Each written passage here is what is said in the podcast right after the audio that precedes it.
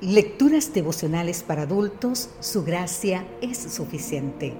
Cortesía del Departamento de Comunicaciones de la Iglesia Tentista del Séptimo Día Gascue en Santo Domingo, capital de la República Dominicana. En la voz de Sarat Arias. Hoy, 26 de enero, un pecador espantado.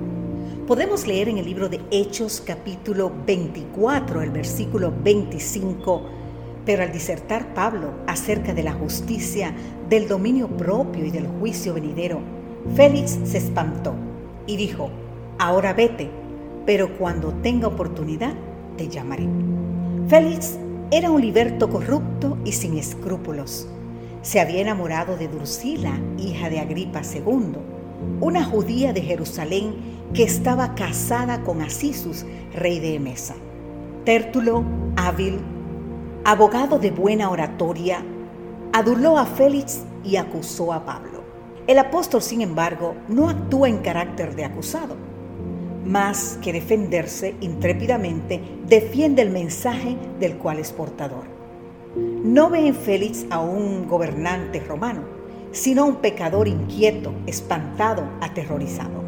Considerando que en su vida antigua Félix había sido un esclavo, tratado de manera injusta y que había llegado a alcanzar tan elevado puesto mediante maniobras y engaños, Pablo le habla de la justicia, es decir, de una actitud y conducta correctas hacia Dios y el prójimo.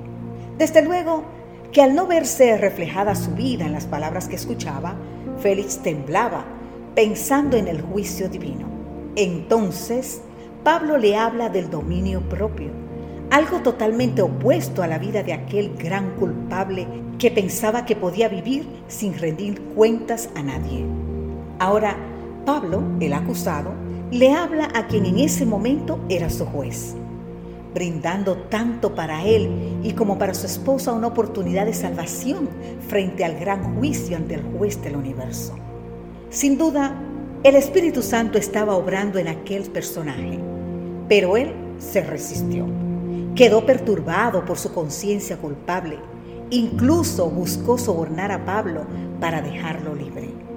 Mientras tanto, él se hacía más y más prisionero de sus pecados. Félix no lo rechazó abiertamente, sino que disfrazó su rechazo, dejando el asunto para una eventual mejor ocasión, que nunca se concretó, porque el después es pariente del nunca. El gran culpable seguía temblando. Es que una conciencia culpable siempre incomoda. Cuando Félix extendió su mano para pronunciar una sentencia contra Pablo, también la pronunció contra sí mismo. Ante el trono de Dios no habrá excusas, falacias, postergaciones ni indiferencias que justifiquen nuestra indecisión. Esta vida es el tiempo concedido al hombre para prepararse para la vida futura. Si descuidara los actuales privilegios y oportunidades, sufriría una pérdida eterna. No se le daría un nuevo tiempo de gracia. Querido amigo, querida amiga, ¿durante cuánto tiempo has estado demorando tu decisión de entrega y de compromiso? Nada resuelve y nada justifica una tardanza. Y ahora, ahora, hoy es el momento oportuno Ahora es tu día de salvación. Que Dios te bendiga en gran manera.